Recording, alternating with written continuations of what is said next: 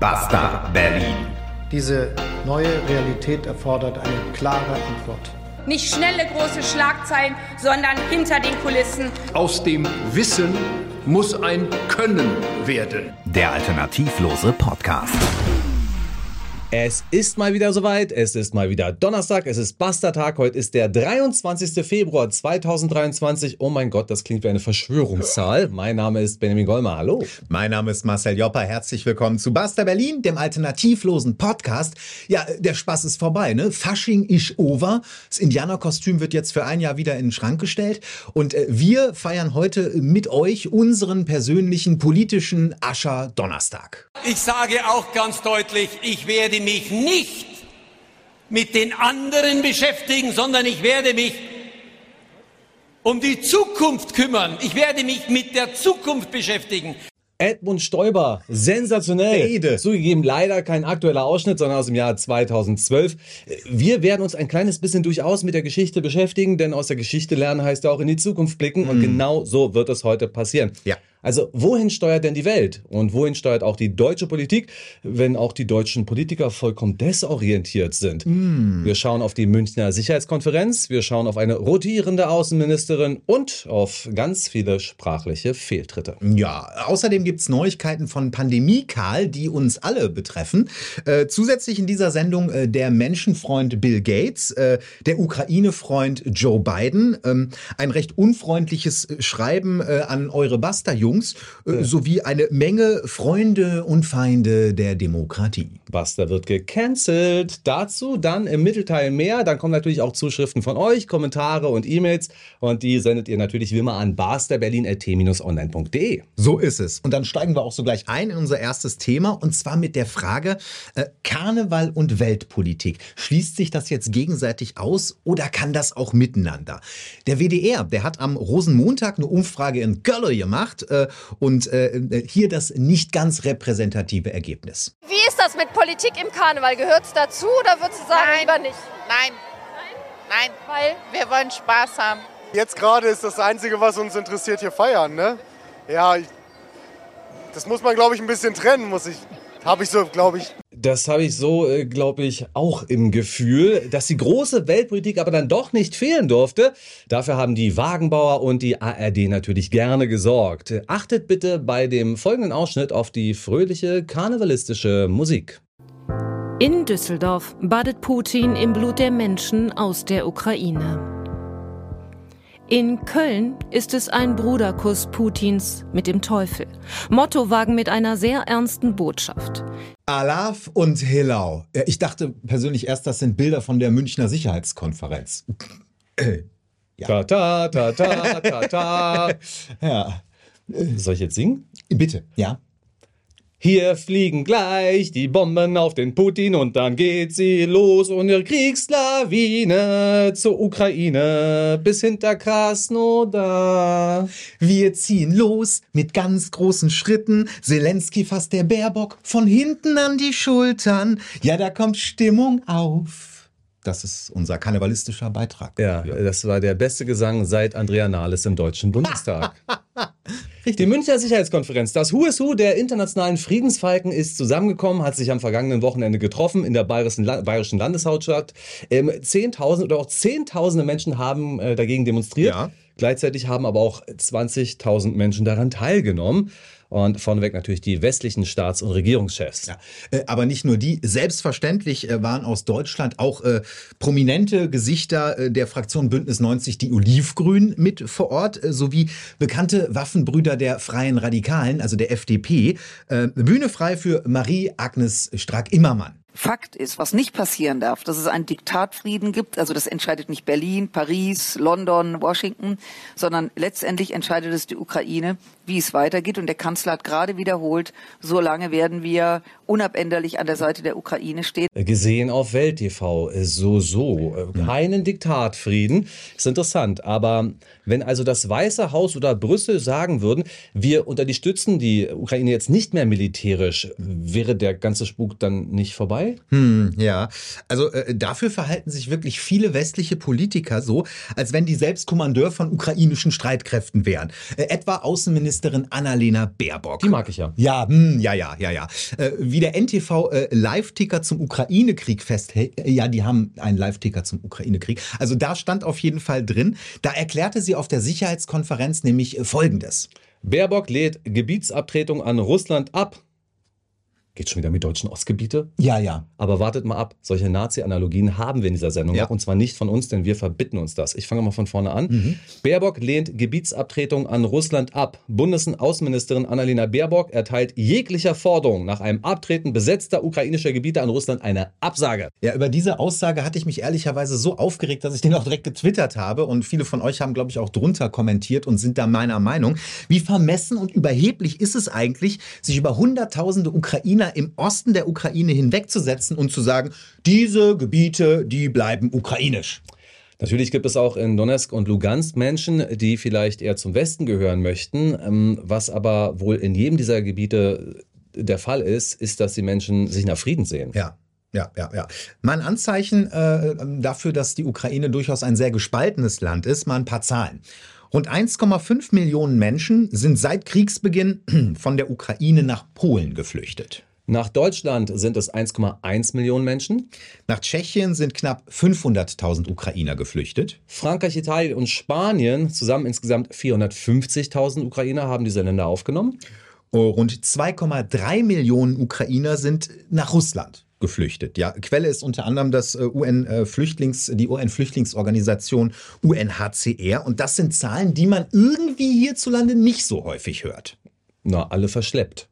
Ja, muss so sein. In dem Zusammenhang könnte man das hören, aber allein diese Idee, dass äh, Menschen aus der Ukraine freiwillig nach Russland gehen, die widerspricht natürlich absolut dem ähm, ukrainischen und dem westlichen Narrativ. Mhm. Das kann ja nicht sein. Schließlich hassen ja alle Menschen dort, die Russen. Ja. Und mal wieder gibt es hier kein Schwarz-Weiß, sondern es ist eben irgendwie auch ein Suchen ähm, nach Wahrheiten in der Mitte, Mhm. auch wenn sie auch zu gewissen Rändern ausgefranst sein kann, diese Mitte. Ja, dass das aber möglicherweise vielen Menschen zu kompliziert ist, das zeigt sich auch bei unserer Außenministerin. Äh, besonders bemerkenswert äh, war dann in München äh, diese diplomatische Meisterleistung der grünen Politikerin. Bei einer Podiumsdiskussion, äh, da wurde sie gefragt, ob die Ukraine jemals sicher sei, solange Wladimir Putin im Kreml sitzt. Die Antwort? If he doesn't change by what 360 degrees, no. Wenn Putin sich nicht um 360 Grad ändert, dann nein. Ja, ich vermute, nicht nur die Hochschulmathematiker unter euch haben gemerkt, dass 360 Grad äh, ein Kreis ist und dann steht man da, wo man vorher wieder stand. Hm, unglaublich. Aber vielleicht meinte ja Baerbock auch genau das. Ja, wissen wir ja nicht. Ne? Der Putin, der soll erstmal schön im Kreis laufen. Ja, den ziehen wir schön im Nasenring durch die Manege und bei unseren ganzen Waffenlieferungen, da kriegt der Mann Kreislauf. Guter Ansatz, bin ich noch gar nicht drauf gekommen. Oder es war mal wieder einer von ihren bekannten Kriegsversprechern. Übrigens, äh, den gleichen Versprecher hat sie am gleichen Tag noch einmal gemacht. Das kam so gut an in Social Media, den mache ich gleich nochmal. Ich habe da eine Vermutung. Ich vermute, sie wollte sagen, ja, er muss sich wirklich um 180 Grad drehen. Aber dann ist ihr eingefallen, nein, ich gehe mit meiner Forderung noch ein Stück weiter. Ich lege noch ein Doppeltes oben drauf. Reicht nicht. Bin mir zu 150 Prozent sicher, dass diese Frau wirklich keine Ahnung hat, was sie eigentlich wirklich redet. Und wisst ihr, Leute, kommt später noch ein Beispiel, wo wir sehr miteinander lachen werden. Aber es ist eigentlich gar nicht zum Lachen. Es ist bierernst. Es ist sogar todernst für viele Menschen in diesem Land und auch in anderen Ländern. Es ist sehr ernst, dass wir eine Außenministerin haben, immerhin quasi das zweitwichtigste Amt im Staate und auch das Amt, was uns nach draußen ja, repräsentieren soll. Oh Gott. Und diese Frau hat permanent irgendwelche sprachlichen Aussetzer, absichtlich oder unabsichtlich, und hat Russland ja angeblich aus Versehen den Krieg erklärt. Das war ein verrutschtes Statement, Benjamin. Das, das wissen wir, ja. Aber ähm, ähm, als ich übrigens hier zu dieser Sendung recherchiert habe, da bin ich auf ein Video gestoßen, was mir schon mal begegnet ist. Äh, Das ist äh, schon anderthalb Jahre alt, aber das möchten wir euch unbedingt noch mal zeigen. Annalena Baerbock im Wahlkampf vor eineinhalb Jahren, da wurde sie in die Pro7-Sendung Late Night Berlin eingeladen und zwei Kinder haben sie da interviewt. Und bitte immer daran denken, es ist unsere Außenministerin. Sie präsentiert uns nach außen und man kann sie als zweitwichtigste Politikerin unseres Landes bezeichnen. Man muss auch wissen, dass es in Zukunft immer teurer wird, damit die Menschen sich sauber Autos kaufen. Damit man es bezahlen kann, gibt es Also- Unterstützung. Also Reiche können so viel Auto fahren, so viel sie wollen. Ja, und Arme können auch so viel Auto fahren, äh, wie sie wollen. Das schreibt ja die Politik nicht vor. Aber wir Aber müssen. die haben ja nicht so viel Geld. das stimmt. Also so gerecht ist es jetzt nicht so. Findest du nicht? Nö. Nö, ist es nicht. Ja, Frau Baerbock, äh, das muss irgendwie diese feministische Politik sein, von der die Grünen immer sprechen. Ne? Hast du mitbekommen, was sie in Finnland gemacht hat, als sie die Bunkeranlagen besichtigt hat? Nee. Nein? In Finnland gibt es sehr viele große Bunkeranlagen. Äh, In Friedenszeiten, was wir nun mal meistens haben, wird da auch Fußball gespielt, alles Mögliche. Also scheinbar auch Orte des gesellschaftlichen Zusammenlebens, ist ja ganz interessant. Aber Frau Baerbock hat dort entdeckt, dass so gelbe Kästchen auf den Boden gemalt sind. Und dann ist sie da wie beim Gummitwist rumgesprungen. Ach, schön. Schön. So schön. So sie kommt ja, volksnah. Herr, Herr Habeck kommt ja aus dem Schweinestall, sie kommt ja eher aus dem Trampolinsport. Richtig. Da weiß sie ja zum Glück auch, wie es ist, wenn man nach oben kommt und hoffentlich auch bald wieder runterfällt, Frau Mhm. Baerbock. Ja, ja. Ja, Marcel, aber feministische Politik, meine Güte, vielleicht ist es auch einfach bloß eine Politik der Besserverdienenden. Ja, richtig. Das, was du meinst, ist die femi- feministische Außenpolitik. Und äh, für die will Baerbock jetzt einiges tun, die will sie ganz groß nach vorne bringen. Ja, äh, äh, der Spiegel, der schreibt am Montag, vertrauliches Strategiepapier. Baerbock ordnet feministischen Reflex an. Was bitte soll denn das jetzt sein? Schreibt es in die Kommentare, Freunde. Feministischer Reflex. klingt Ein also feministischer Stromschrock. Reflex. Was könnte das wohl sein? Bei NTV heißt es dann am Montag Leitlinien für Außenpolitik. Baerbock will feministischen Reflex im Ministerium. Und wir erfahren, dass die Außenministerin eine Botschaft für feministische Außenpolitik äh, gründen will, also eine Botschafterin ernennen will. Hm, ich dachte, sie selbst sei dafür eigentlich die Botschafterin. Ja, sie ist die Oberbotschafterin. Ja, ja gut. Ja. Bei NTV lesen wir dann allerdings in einem 41-seitigen Entwurfspapier mit dem Titel Leitlinien feministischer Außenpolitik werden insgesamt zwölf Punkte aufgezählt. Sechs davon zielen auf die Arbeitsweise im Auswärtigen Dienst und sechs auf das außenpolitische Handeln, wie der Spiegel berichtete. Die Leitlinien seien als Arbeitsinstrument des Auswärtigen Amts gedacht. Also kontrolliert werden soll das von eben dieser ernannten Botschafterin. Äh, Und jetzt seid ihr sicherlich brennend daran interessiert, was diese Leitlinien denn jetzt genau besagen. Na, ich hoffe doch äh, Frieden, Dialog und Diplomatie. Hm, hm, nette Idee. Aber nein. Äh, In erster Linie äh, soll die Gender-Kompetenz der Mitarbeiter im Ministerium gestärkt werden. Außerdem soll es Pflichtfortbildungen geben, um einen feministischen Reflex auszubilden. Äh, Und dazu soll es natürlich auch ein spezielles Finanzbudget geben. Und dafür gibt es sicherlich auch nicht nur eine Botschafterin, sondern gleich mehrere Stellen, die geschaffen werden und Ja. die ganz sicherlich nicht von CDU, CSU, FDP und AfD besetzt werden. Hm. Was ist denn das mit diesem feministischen Reflex? Also ich komme da noch nicht ganz drüber hinweg. Also Hm. ist das vielleicht irgendwie Gendern in allen Lebenslagen? Ja. Also wir gendern jetzt alles, was nicht bei drei auf dem Bäumen ist. Äh, Die Krankenschwesterin, die Gästin, die Mädchenin und die Menschin. Hör bitte auf, das tut weh. Aber wie ist denn jetzt eigentlich mit dem Frieden, Dialog und Diplomatie? Ist das denn keine feministische Außenpolitik? Nein, explizit nicht. Ja, feministische Politik ist nicht gleichbedeutend mit Pazifismus, heißt es laut Spiegel seitens des Auswärtigen Amts. Also, wenn feministische Außenpolitik bedeutet, dass zwar weiterhin gebombt wird, Verhandlungen abgesagt werden oder gar nicht erst aufgenommen werden, wenn wir weiter schwere Waffen liefern, auf der anderen Seite aber peinlichst darauf genau achten, dass wir in der Ukraine alle TotInnen und GefallenInnen gendern, äh, dann brauche ich das eigentlich nicht. Ja, das ist einfach nur ideologischer Murks und mehr nicht. Punkt. So. Apropos Ideologie, teuer und Murks. äh, Es war übrigens noch eine bekannte Nase auf der Münchner Sicherheitskonferenz. Errätst du wer? Ich habe da so eine Ahnung. Mhm. Genau, der hier.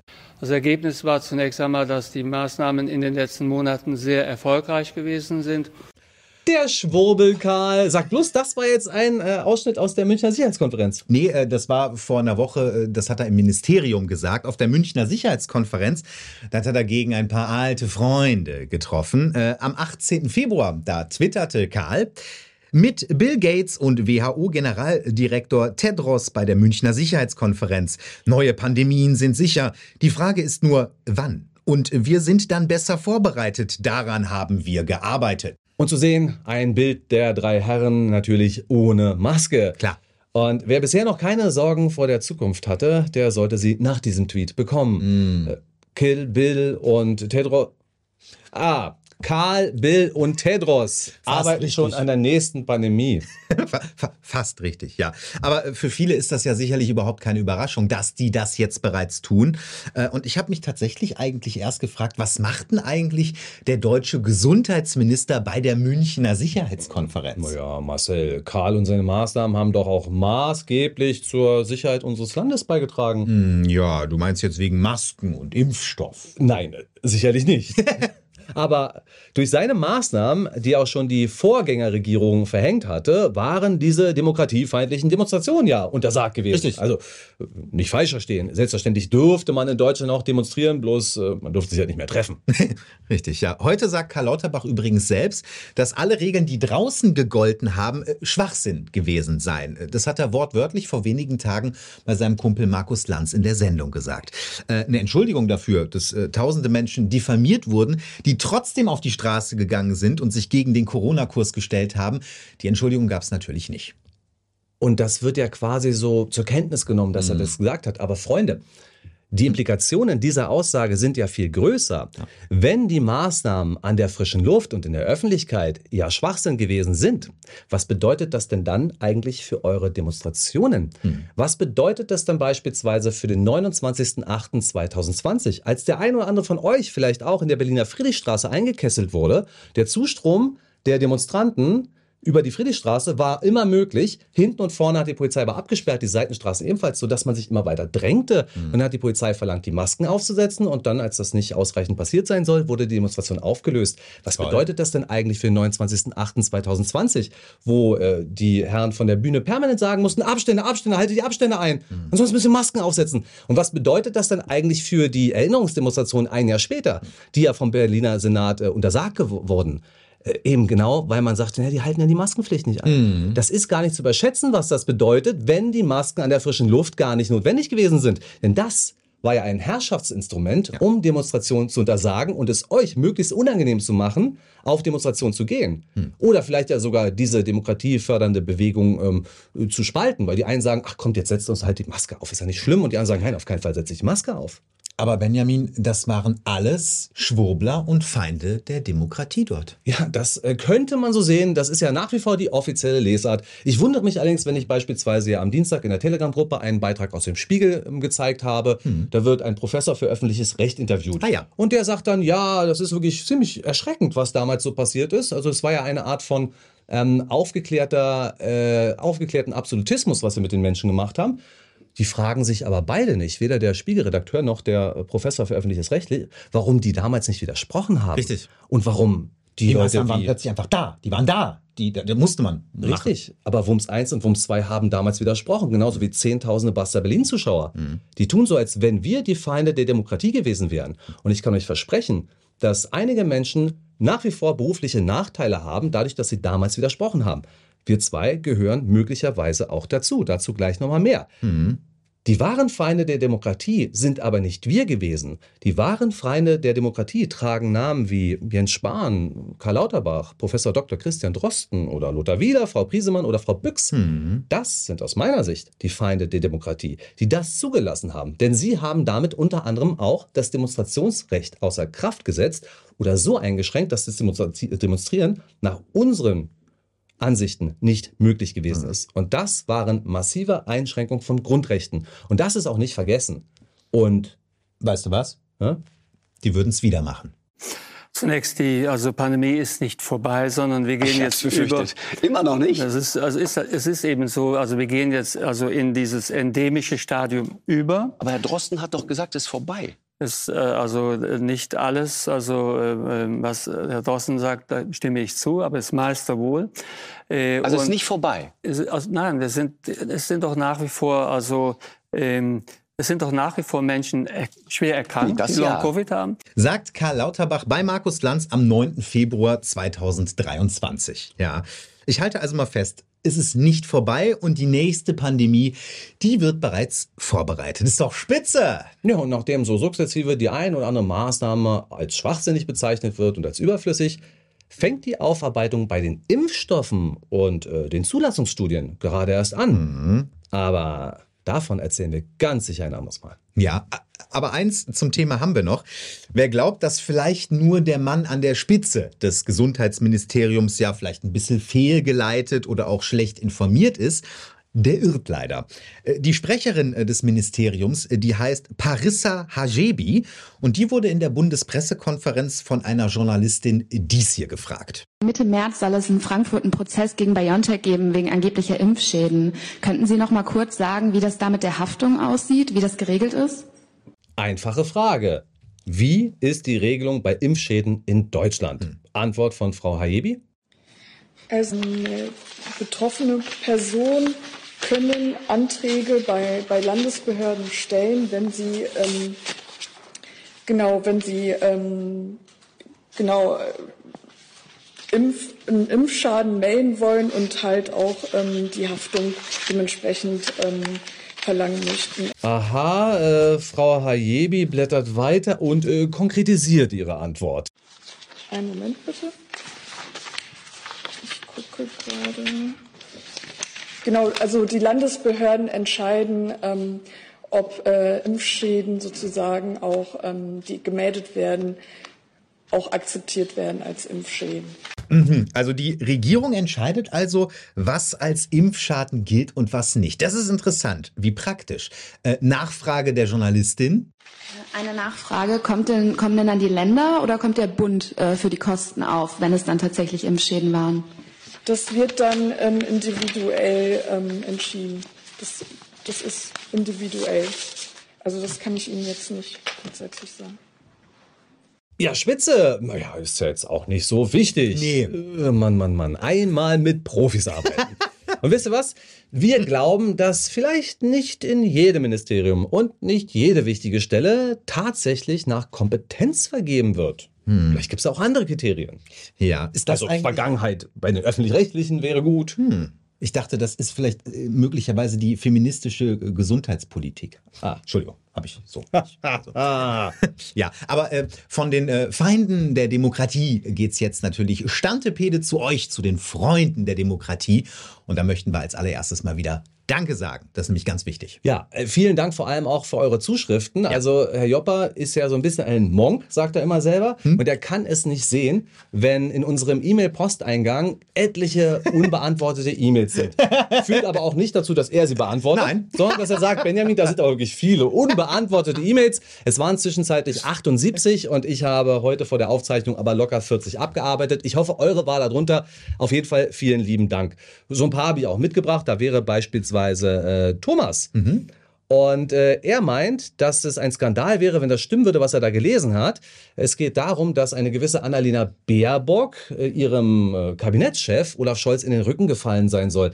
Ja, es ist eine ganz unangenehme Geschichte, die ich im Telegraph gelesen habe. Ja, äh, also es geht ja im Kern darum, dass eigentlich hinterrücks Baerbock diese Panzerlieferung eher forciert hat und so an ihm vorbei quasi das Ganze vorbereitet hat. Es mit anderen Verbündeten abgesprochen hat, wie man das am besten durchziehen könnte, damit Herr Scholz dann fällt und Panzer in die Ukraine geliefert werden. Und äh, ja, aus dem vermeintlichen Zögerer Scholz ist ja mittlerweile der große Vorreiter der Panzerlieferung in die Ukraine geworden und andere Länder, die da immer gepusht haben. Die werden von unserem Verteidigungsminister mittlerweile als Ankündigungsweltmeister bezeichnet. Mhm. Übrigens äh, ist mir in dem Zusammenhang eingefallen, bis diese Panzer da mal irgendwie fahren und die Leute ausgebildet sind, vergeht ja möglicherweise sogar ein Jahr. Äh, Und äh, es war doch NATO-Generalsekretär Jens Stoltenberg, der erst vor wenigen Tagen laut NTV gesagt hat, dieser Krieg wird noch viele, viele, viele Jahre gehen. Es waren dreimal viele, so viel ich weiß. Ach, echt? Ja. Ich glaube nicht, dass die Ausbildung so lange dauert. Äh, ich glaube tatsächlich, dass die Tag und Nacht lernen, dass da tatsächlich eine große Motivation hintersteckt und äh, dass die dann innerhalb der nächsten Monate schon wieder ins Kriegsgeschehen eingreifen. Die Frage ist nur, ob mit Panzern oder ohne. So. Mm. Äh, Wir haben noch eine E-Mail und auch Kommentar, das hat sich gedeckt. Ich glaube, es ist die gleiche Person gewesen.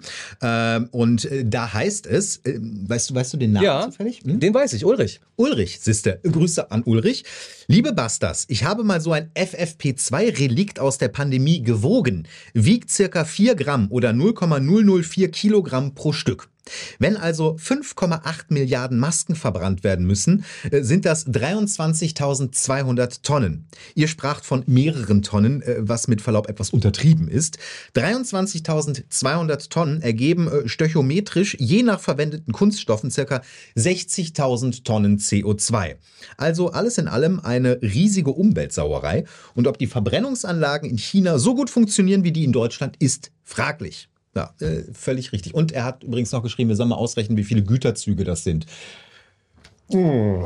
Ja, äh, mir hat er übrigens geschrieben, dass Rechnen wohl nicht so unsere Stärke ist. Äh, Stimmt. Haben wir schon mehrfach unter Beweis gestellt. Übrigens, das Ähm, ist, glaube ich, feministische Umweltpolitik. Entschuldigung. Arno ähm, grüßt in Richtung Präsident Zelensky und verweist darauf, dass äh, britische leistungsstarke Militärmaschinen gar nicht mehr gebaut werden. Also Zelensky hatte sich ja dafür bedankt, dass man da leistungsstarke britische Flugzeuge bekommt und er meint, nee, in Europa werden im Allgemeinen kaum noch leistungsstarke Flugzeuge gebaut im Bereich Rüstung. Nein, die kommen aus den Vereinigten Staaten. Wie praktisch. Richtig. Ja. So, und dann haben wir noch was, das ist hier unten ganz klein geschrieben von. Volker. Äh, er hat eine Idee.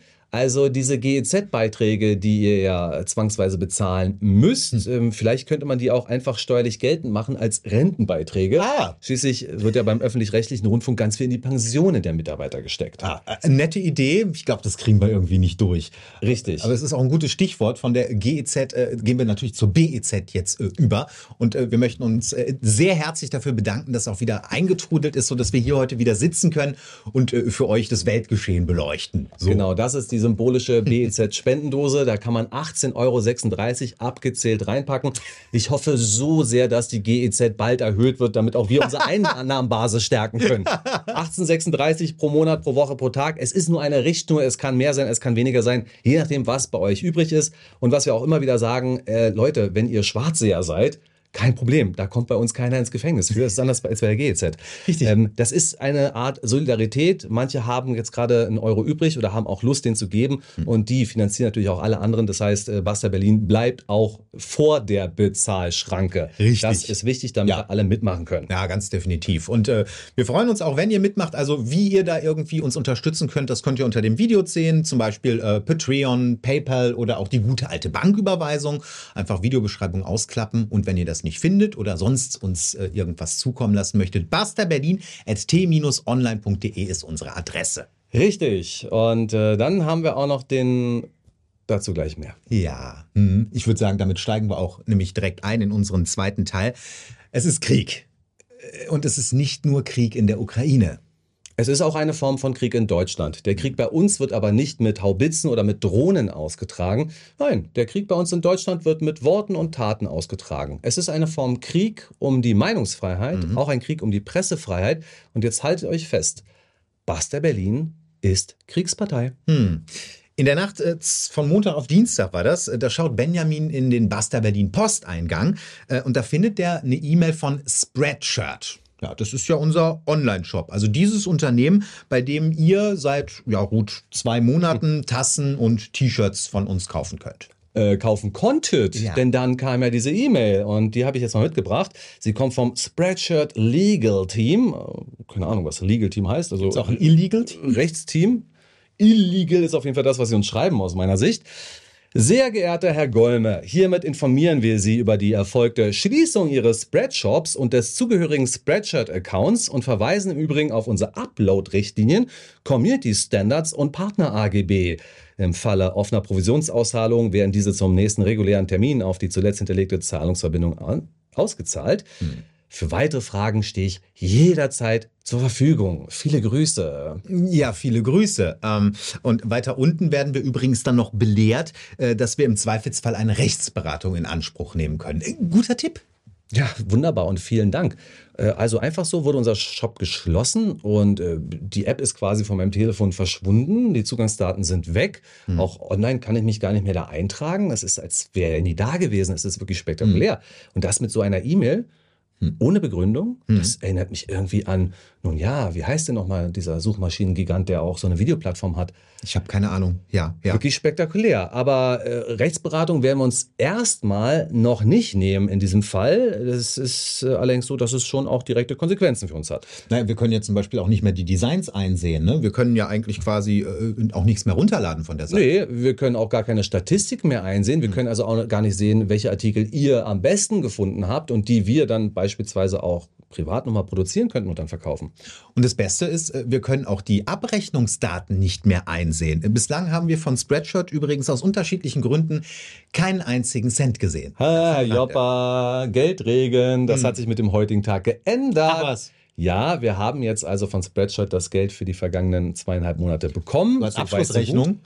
Richtig, ja. Also das ist immerhin passiert, aber das Problem ist ja, ein Unternehmen, was sich mir gegenüber so verhält, Hm. dass es gar nicht sagt, Herr Golme, äh, da haben Sie beispielsweise ein Design, das entspricht nicht unseren Community Ja, Standards, ja, ja. können Sie das vielleicht rausnehmen? Oder da haben Sie das und das gesagt, das passt aber nicht zu unseren Standards, also das müssten Sie vielleicht mal in Zukunft lassen. Und Hm. was war denn da eigentlich? Können Sie uns mal bitte sagen, warum Sie das gesagt haben?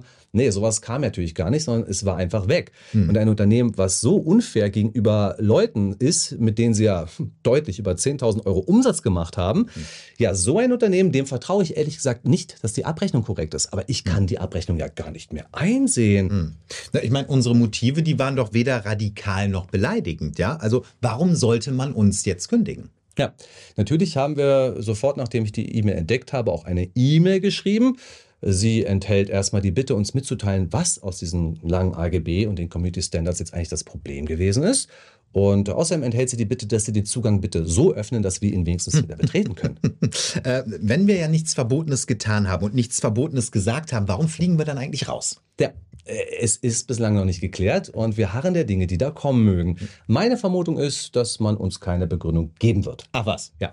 Und deswegen muss ich vermuten, dass wir ganz einfach die falsche Meinung gehabt haben. Hm. Meinungsfreiheit ist die falsche Meinung. Für Demokratie einzutreten, gegen Ein Ausgrenzung und für den Frieden, das könnte möglicherweise bereits eine falsche Meinung sein. Und reicht das vielleicht schon bei so einem nahezu Marktführerunternehmen, ja, Marktführerunternehmen, gecancelt zu werden? Was ist denn eigentlich die Ursache? Also da geht man übrigens auch an unsere wirtschaftliche Existenz.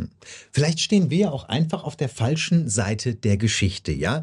Dann frage ich mich, auf Seite, welcher Seite eigentlich Spreadshirt steht, ja? Also wie gesagt, vielleicht sind wir ja auf der falschen Seite, äh, aber um da mal so ein etwas abgeschmacktes Zitat zu bringen, gefunden auf gutezitate.com.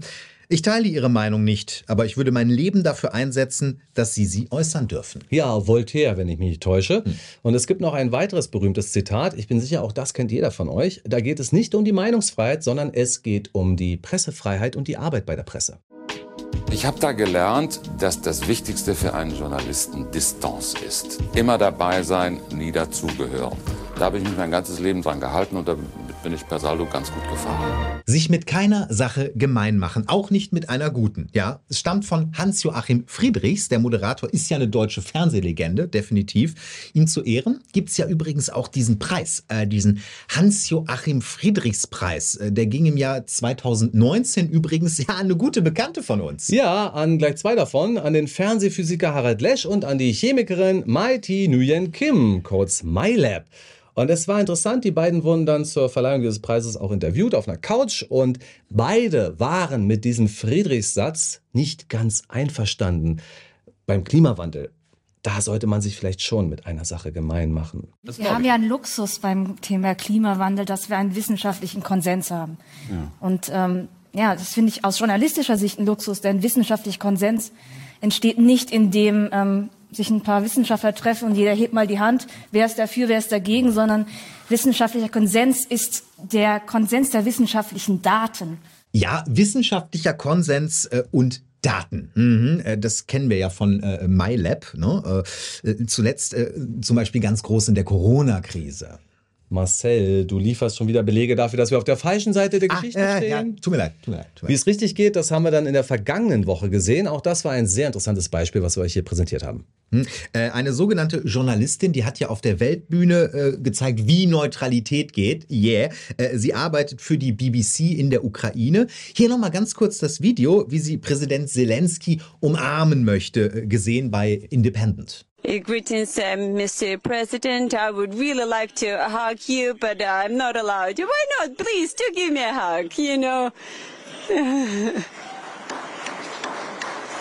Kuscheln mit Zelensky, oh ja, das geht zu Herzen. Vielleicht auch bald in eurem Spreadshirt-Shop.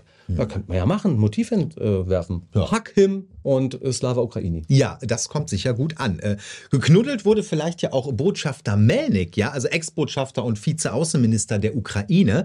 Der hatte Besuch von zwei deutschen Journalisten und äh, die wissen ja sicher, wie Neutralität geht. Sicher. Entstanden ist dabei dieses Foto. Links seht ihr die Moderatorin vom ZDF Auslandsjournal, in der Mitte dann André Melnik und rechts sitzt äh, Katrin Eigendorf. Mhm, äh, du sollst dich mit äh, keiner Sache gemein machen, auch nicht mit einer guten.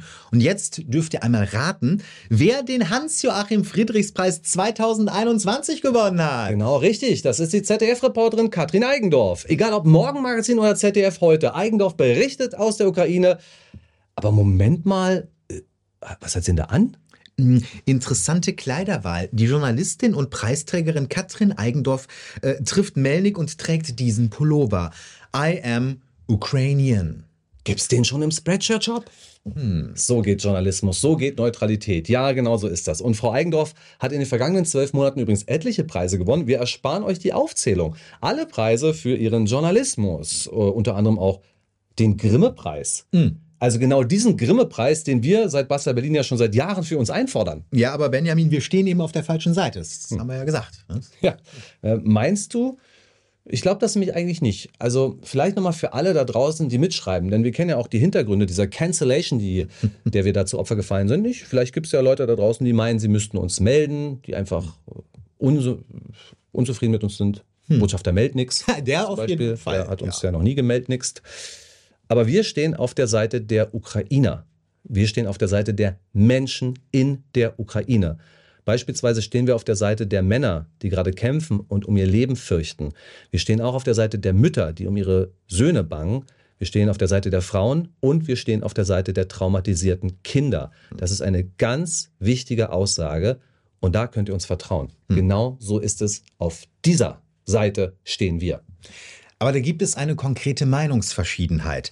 Was ist der richtige Weg für diese Menschen? Und die Antwort von Präsident Zelensky ist eben, Sieg gegen Russland. Hm, apropos Sieg und richtige Seite. Ja. Äh, am Donnerstag hat die Zeit diesen Gastbeitrag veröffentlicht.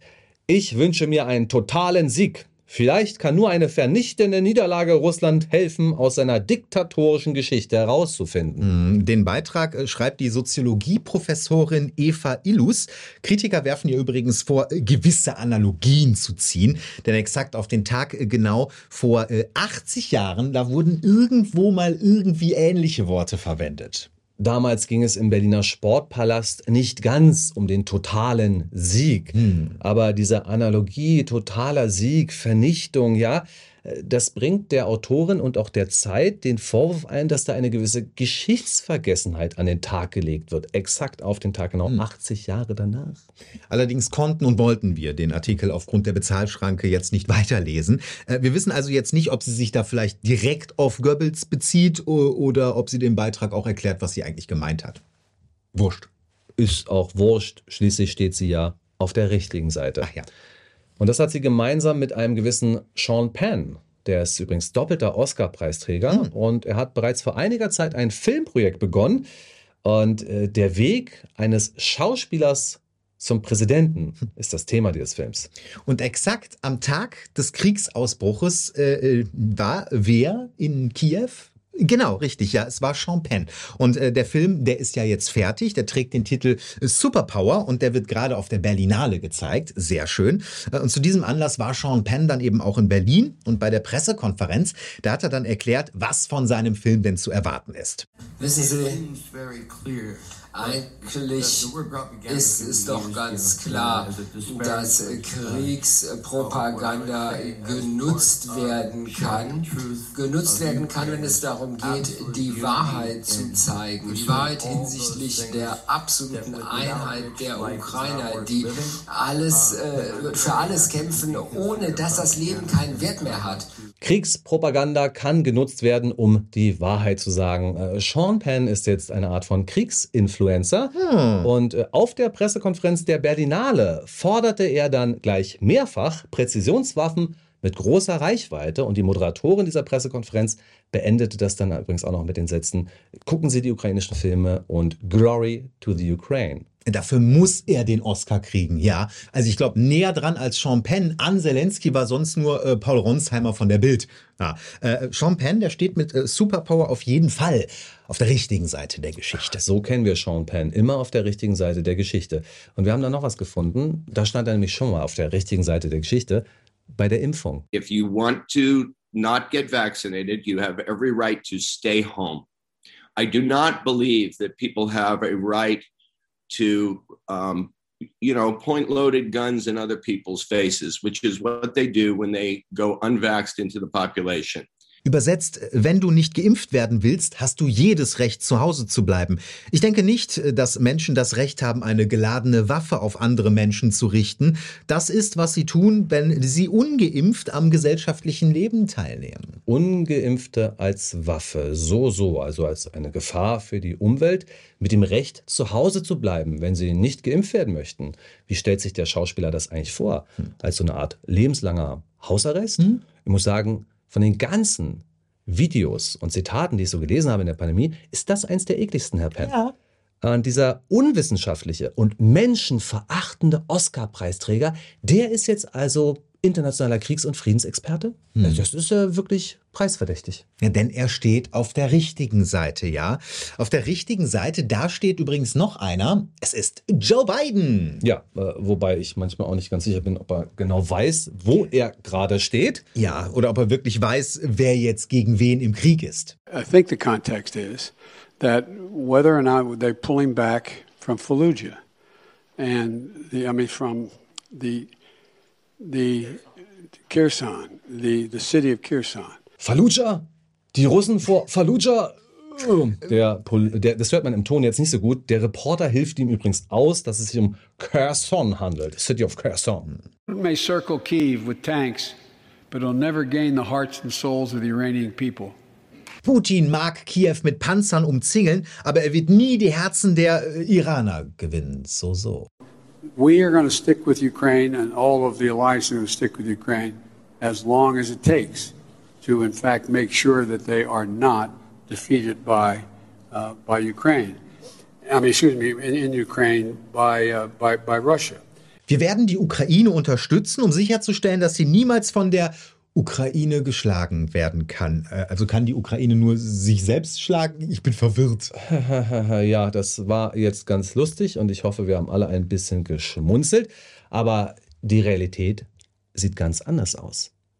Bitter ernst. Gas und Energie wird als Waffe gegen Deutschland eingesetzt. Aus meiner Sicht mit dem Ziel, das, was das Land in den letzten Wochen und Monaten ausgezeichnet hat und Europa ausgezeichnet hat, zu zerstören. Richtig, Rettungsrobot. Joe Biden setzt Gas und Energie als Waffe ein, um das zu zerstören, was Deutschland und Europa ausgezeichnet hat. Das jedenfalls sagt exakt so der Enthüllungsjournalist Seymour Hirsch.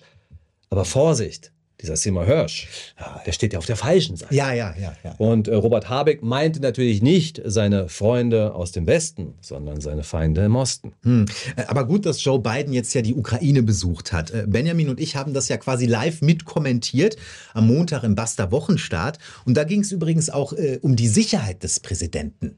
Joe Biden muss in irgendwie, weiß ich nicht, eine U-Bahn-Station, weil irgendein Angriff oben ist, ist natürlich absolut undenkbar. Und ich denke mir schon, dass da sicherlich der ein oder andere Hinweis gekommen ist, ja. Ja, du, das ist ein interessanter Punkt.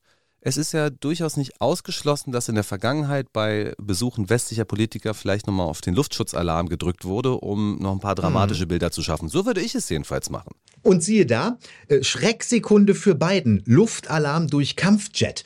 Und äh, ich habe übrigens in mehreren Artikeln jetzt gelesen, dass äh, die USA aber vorher in, in Moskau angerufen haben und haben gesagt, äh, der Präsident kommt, also es darf nichts passieren und so weiter. Da frage ich mich doch, warum ist denn plötzlich der Luftalarm schon wieder gegangen? also wer hat den denn ausgelöst? Ja, Also, das ja war, wahrscheinlich das war eine MiG, die äh, gestartet sein soll in Weißrussland und deswegen sei dieser. Das Geile ist, da gibt es diese wunderbare Influencerin, wie heißt die? Höllenaufsicht, Ed Höllenaufsicht, genau Mhm. da.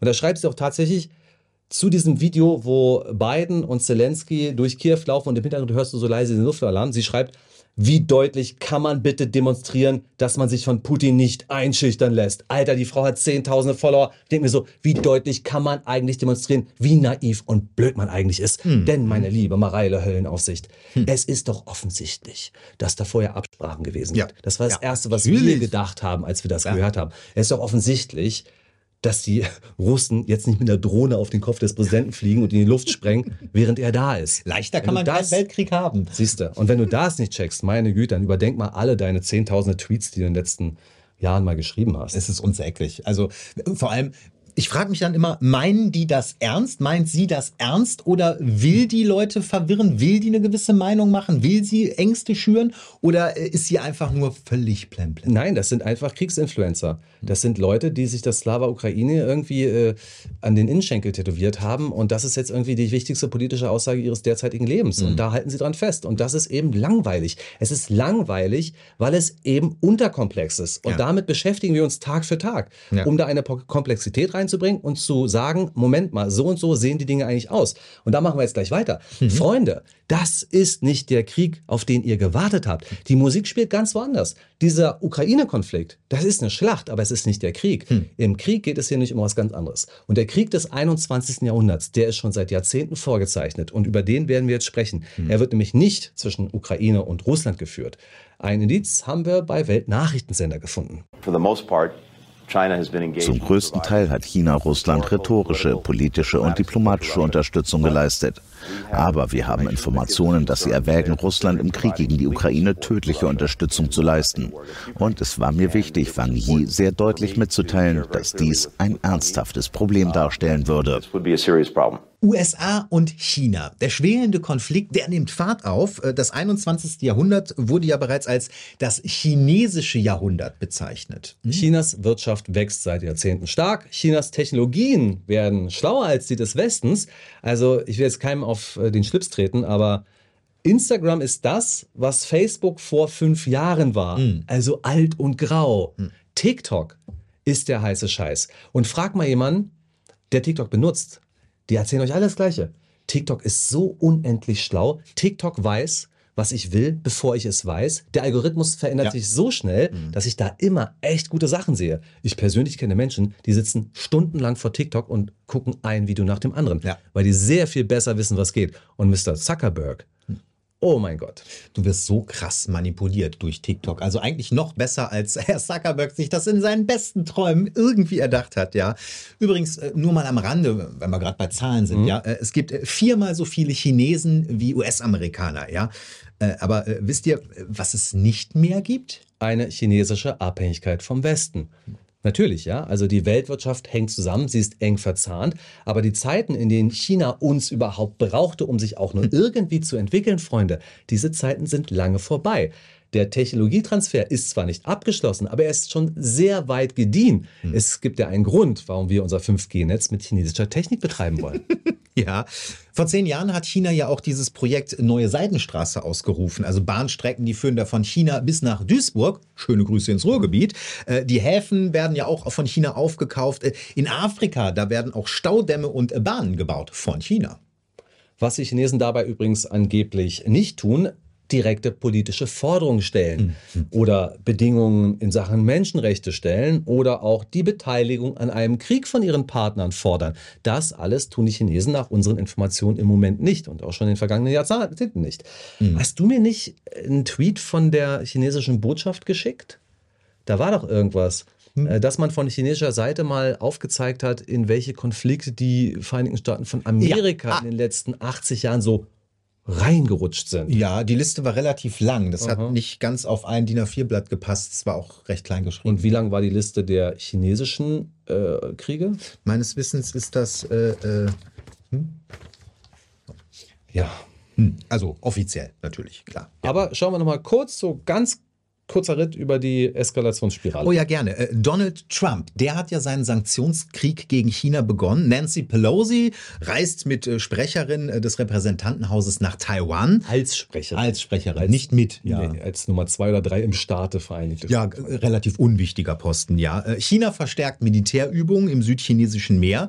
Und Bild berichtet vor ja, rund drei Wochen, Säbelrasseln im südchinesischen Meer. Die USA zeigen in den Gewässern vor China Präsenz. Der atomgetriebene Flugzeugträger USS Nimitz ist vor Ort. Offiziell ein Übungseinsatz. Das Seegebiet vor China ein Pulverfass. Ja, und weiter geht's. Nordkorea verfügt über Raketen, die mittlerweile auch die Vereinigten Staaten angreifen können und treffen können. Und äh, Nordkorea wird in den kommenden Tagen oder Wochen dann auch ein weiteres Mal präsentieren, dass sie eine Atombombe haben und dass sie funktioniert. Mhm. Kurz vor Weihnachten, da war auf Twitter folgendes Video zu finden. Es stammt vom Account Zentrale Ermittlungsstelle, einem prorussischen Account, und der schreibt, Schwere Transportflugzeuge der russischen Fluggesellschaft äh, Volga Dnepr landen aktuell auf Flughäfen in den chinesischen Städten Shengshu und Qian. Die Flugzeuge holen Konsumgüter aus China ab. Zwinkert Smiley. Mhm. Was China bislang nach Russland geliefert hat, das wissen wir nicht. Aber was es möglicherweise liefern möchte, darauf gibt es jetzt Informationen von ähm, den Vereinigten Staaten. US-Außenminister Blinken sagt, China würde die Lieferung von Waffen und Munition erwägen. Mhm. Äh, Die Europäische Union, die antwortete auch bereits. Der Spiegel, der schreibt am Montag, Borrell nennt chinesische Waffenlieferungen an Russland rote Linie. Laut Chefdiplomat Borrell würde die Volksrepublik damit eine rote Linie überschreiten. Luxemburgs Außenminister Jean Asselborn droht im Deutschlandfunk bereits mit Konsequenzen für einen solchen Fall. Das wäre eine Wende und nicht zum Guten. Was äh, wäre die Konsequenz? Ähm, heute hier in Brüssel werden wir über Sanktionen gegen ein Drittland, äh, nämlich gegen den Iran. Sieben Betriebe, sieben Firmen werden auf die Liste gesetzt, äh, weil sie die Drohnen liefern. Äh, an Russland äh, würde China Waffen liefern, könnte Ähnliches äh, sehr schnell die Folge sein. Sanktionen gegen China. Ja, das soll jetzt die Antwort der EU und der USA sein. Und ja, Jean Asselborn ist sich da durchaus bewusst, dass diese Sanktionen auch uns hart treffen können. Die Frage ist natürlich, was würden diese Sanktionen wohl bedeuten und was würden sie bewirken? Also was bewirken die Sanktionen beispielsweise gegen Russland? Was bewirken die Sanktionen gegen den Iran, die dann erneut zum Tragen kommen? Was würden China-Sanktionen bewirken? Also ein Einlenken von äh, Russland, dem Iran oder China wohl kaum. Nee. Stattdessen äh, der nächste katastrophale Einbruch unserer Wirtschaftskraft und unseres Vermögens. Äh, und es ist ja schon beängstigend. Ähm, warum befürchte ich eigentlich, äh, dass unsere Grünen da in allererster Reihe stehen werden, ja? Unsere Frau Baerbock, unsere Chefdiplomatin, unser Herr Habeck, unser Wirtschaftschef, wenn man so will. Warum glaube ich, dass die da am schärfsten schießen werden? Tja, ganz einfach, weil sie immer auf der richtigen Seite stehen. Ah.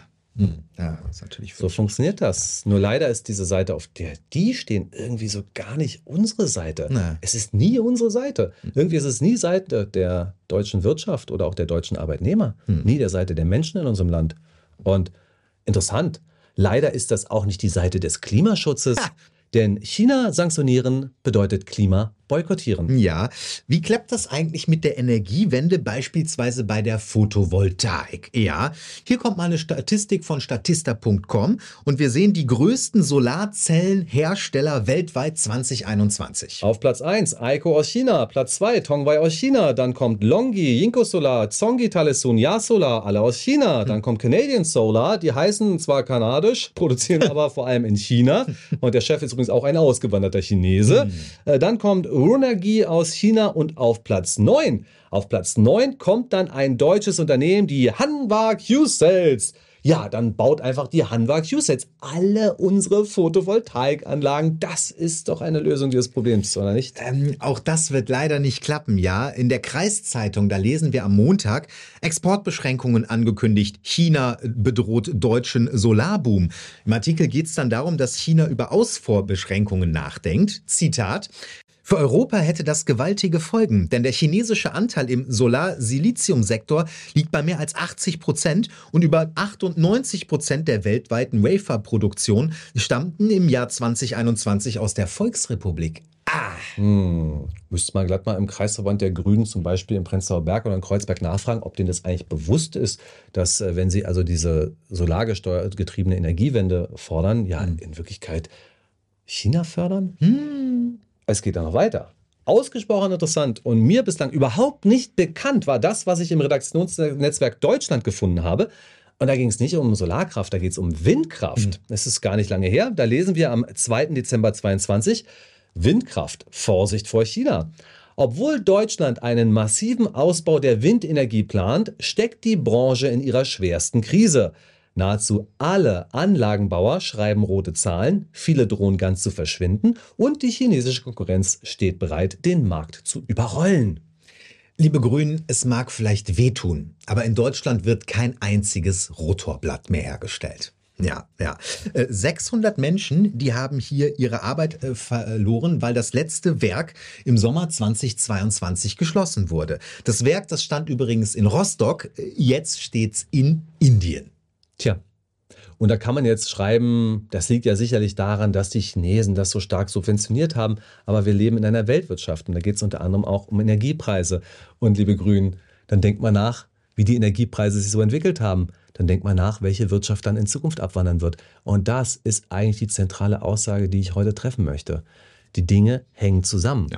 Und wenn ihr sagt, wir wollen die Energiewende, wenn ihr aber nicht sagt, wie sie funktionieren soll, wenn ihr sagt, da gibt es aber Modelle und das hat uns jemand von der Agora Energiewende aber so erklärt oder jemand vom Deutschen Institut für Wirtschaftsforschung oder diese Soziologin, die sich hier zur Verkehrsexpertin aufschwingt, Oh Gott. das haben die uns alle so erklärt. Deswegen wird das auch funktionieren. Und es ist ganz egal, ob man jetzt Stahl braucht, ob man jetzt Kupfer braucht, ob man jetzt Mikrochips braucht, ob man jetzt seltene Erden braucht, das ist egal. Schließlich haben unsere Experten das ja so entschieden. Mhm. Und ich habe äh, in dieser langen Nacht, die ich hatte, ein bisschen nachgedacht und da ist mir aufgefallen, ich glaube, bei Bündnis 90 Die Grünen gibt es unterschiedliche Charaktere, unterschiedliche Gruppen. Da gibt es beispielsweise so diese Gruppe von äh, Boris Palmer, das sind so Realo-Grüne, die echt noch realistisch sind und die sagen, also Freunde, äh, diese Flüchtlingsstory, die ihr hier aufmacht, die funktioniert so nicht, wir können die Menschen nicht mehr unterbringen. Auch der ein oder andere grüne Landrat ist ja dabei. Gab es doch diesen Landrat aus Bayern. Genau. Das ist so diese ganz pragmatische Schiene, die durchschauen das und sprechen das auch an. Dann habe ich manchmal das Gefühl, es gibt so auch die Gruppe, die durchschauen das, sind aber leider getriebener ihrer eigenen Politik. Ich hoffe manchmal, dass Robert Habeck dazu gehört. Äh, Wenn ich ihn so im Interview sehe, hoffe ich manchmal, dass er Also getrieben ist er, ja. getrieben und eigentlich weiß ich, dass das hier alles in die Binsen geht, aber ich ziehe das jetzt mal durch, weil ich. Übrigens, bei all diesen Erwägungen hoffe ich, dass dahinter keine transatlantische Macht steht, die denen genau sagt, was sie tun sollen. Ich vermute, ich hoffe, dass das nicht so ist. Aber die entscheidende Gruppe bei Bündnis 90 Die Grünen, die mir so eine Angst macht, das sind die Leute, die gerade in ihrer Macht ertrinken und es so unglaublich genießen. Das ist die Gruppe von Menschen bei den Grünen, die sich seit Jahrzehnten genau auf diesen Moment vorbereitet haben, die seit Jahrzehnten in ihren Thinktanks, in ihren äh, NGOs diese Politik gepredigt haben und jetzt danach geifern, genau diese Politik eins zu eins so umzusetzen, weil sie geglaubt haben, was sie sich seit einem Jahrzehnt, seit zwei Jahrzehnten erzählen. Und das ist aus meiner Sicht die gefährlichste Gruppe, denn die ist faktenresistent. Und genau diese Gruppe hat ja unter anderem auch die Nachwuchspolitiker äh, Baerbock oder Lang nach oben gebracht und denen eingetrichtert, eingepredigt, wofür die jetzt eigentlich völlig selbstverständlich und moralisch überhoben stehen sollen. Das ist Realität. Und das ist doch der spannende Punkt. Wir sind die Feinde der Demokratie. Wir verursachen ein Problem. Nein, nein, nein, Freunde. Liebe Spreadshirts oder Hater oder Trolls, alle Leute, die uns angreifen, erklärt uns doch mal Folgendes. Kennt ihr einen CDU-Wähler, der sagt, also diese Maskendeals von Nüsslein und Co., die fand ich richtig klasse. Ich wähle wieder die CDU. Oder ein CDU-Wähler, der sagt, also Angela Merkels Tipps für die Kinder, dass sie, wenn ihnen kalt ist, bei offenem Fenster, dass sie einfach ein bisschen hüpfen sollen. Richtig klasse. Richtig gute Idee. Deswegen wähle ich die CDU. Zeig mir doch mal bitte einen SPD-Wähler, der die SPD ernsthaft wählen kann, wenn er sieht, wie die beispielsweise mit der Stadt Berlin umgegangen sind, mit dem Flughafen und Co. Zeig mir doch mal bitte einen FDP-Wähler, der sagt, ja, ich als FDP-Wähler stehle ein für Grundrechte und für die Wahrung der Grundrechte und gleichzeitig sieht, wie diese Partei in der Pandemie permanent dafür stand, mitzustimmen, wenn Grundrechte eingeschränkt werden sollen. Und dann zeigt mir auch mal einen Grünwähler, der echt Anstand hat und sieht, wie die unser Land gegen die Wand fahren und wie die Kriegspolitik betreiben und der dann sagt, ja, richtig, das ist genau mein Ding. Zeigt mir jemanden, der da sagt, mit diesen Parteien bin ich hundertprozentig zufrieden. Nein, Freunde. Die sind die Gefahr für die Demokratie. Nicht wir, die das deutlich machen. Mhm. Ja, äh, liebe Politiker und liebe Medien, ja, wir stehen auf der richtigen Seite, ja? Also unsere Basta Berlin Gemeinde, auch die steht auf der richtigen Seite. Benjamin und Marcel, Wums 1 und Wums 2, wir stehen auf der richtigen Seite. Es ist nicht die Seite der Konzerne und Kriegsverbrecher, es ist die Seite der Menschen. Und was China und Indien angeht, habe ich fast das Gefühl, dass es da nur eine Möglichkeit gibt, unsere Wirtschaft vor denen zu schützen. Ein Krieg mit Indien und China. Ich meine, wenn wir Krieg mit denen führen, wenn wir die sanktionieren, dann bauen wir das alles schon selbst. Und ich meine, wer sind schon Indien und China? Wir sind schließlich Deutschland. Wir sind schließlich die Europäische Union. Genauso machtbesoffen wie die ganze Partei, von der ich gerade gesprochen habe. Wisst ihr was, Freunde?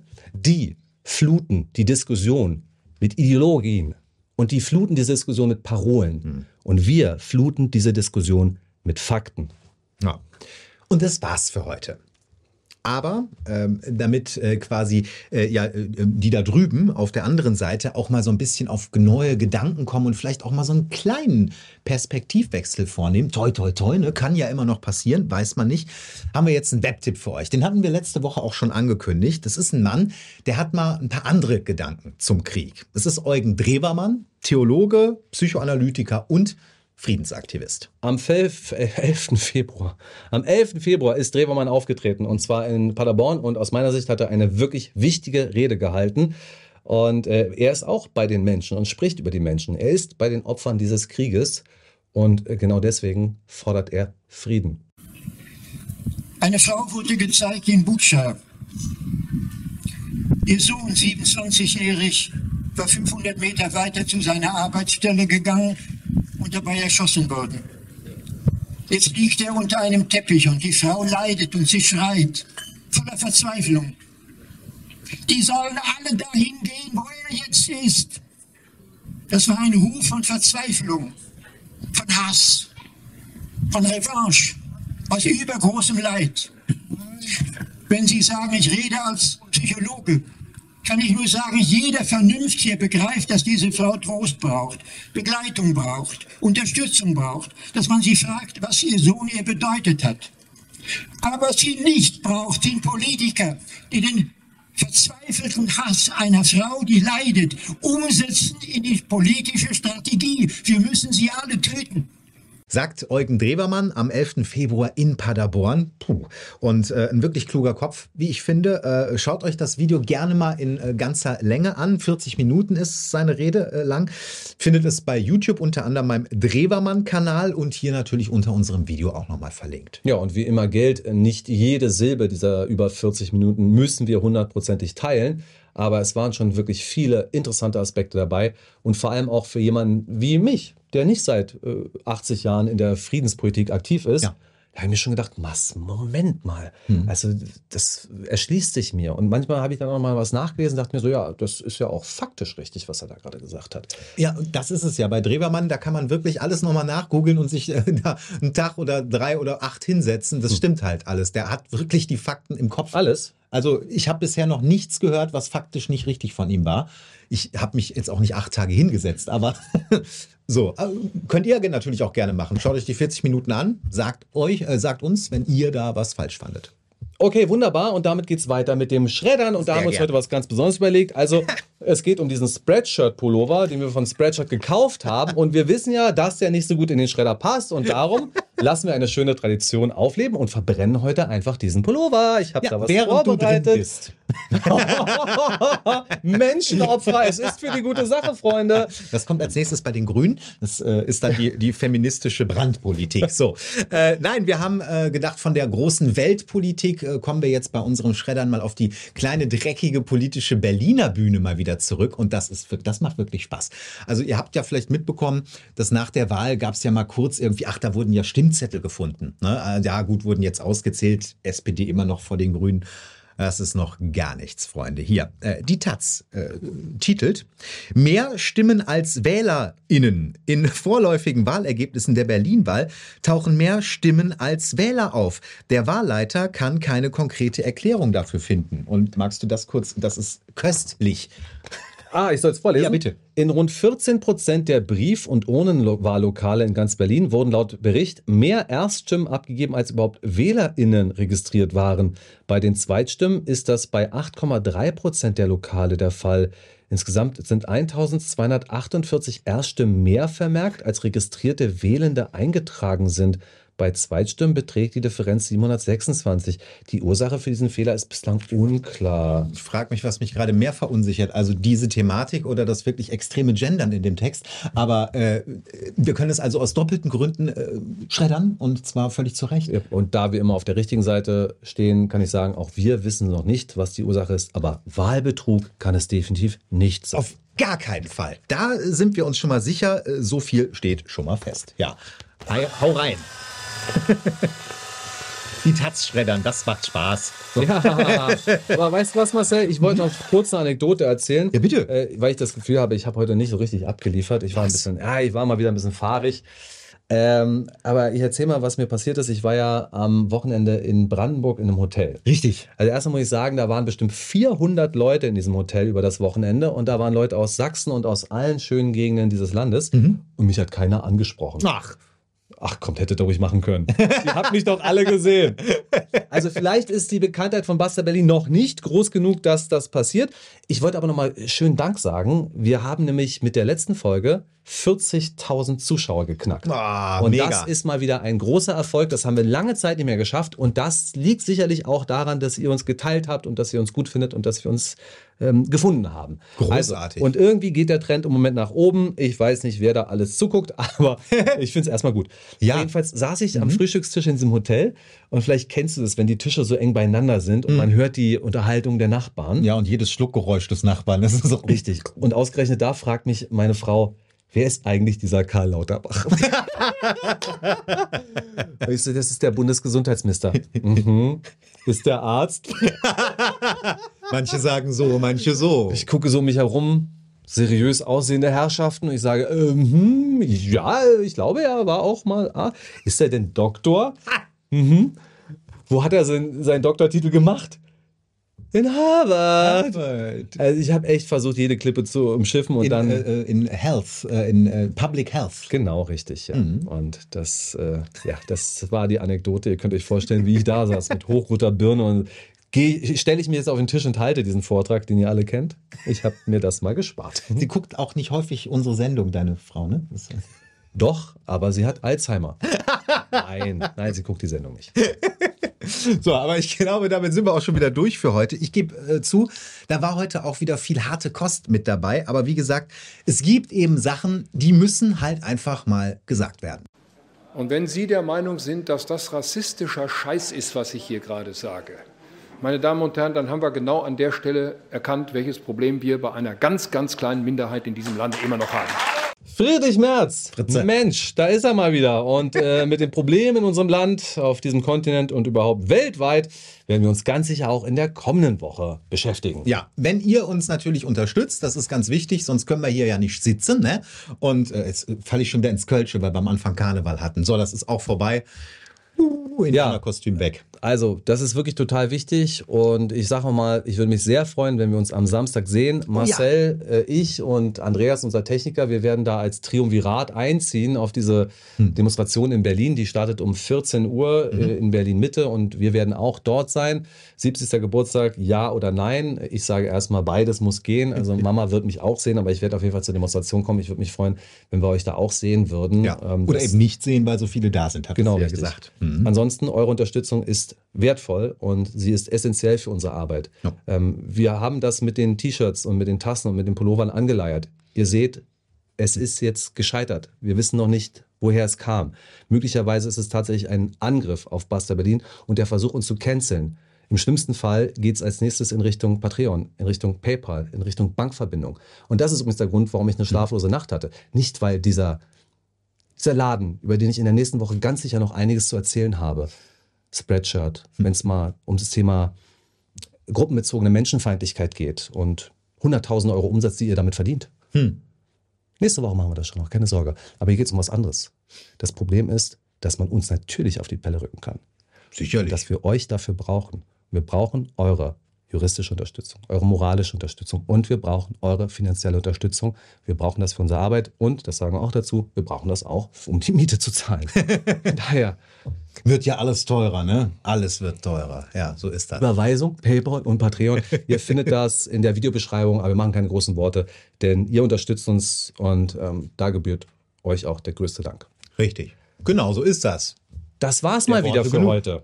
Genau. Das war's mal wieder für heute. Vielen Dank, dass ihr dabei gewesen seid. Nächste Runde dann am nächsten Donnerstag, 2. März 2023, die äh, vorletzte Folge vor meinem 40. Geburtstag. Ah, Leute, jetzt muss ich noch was sagen.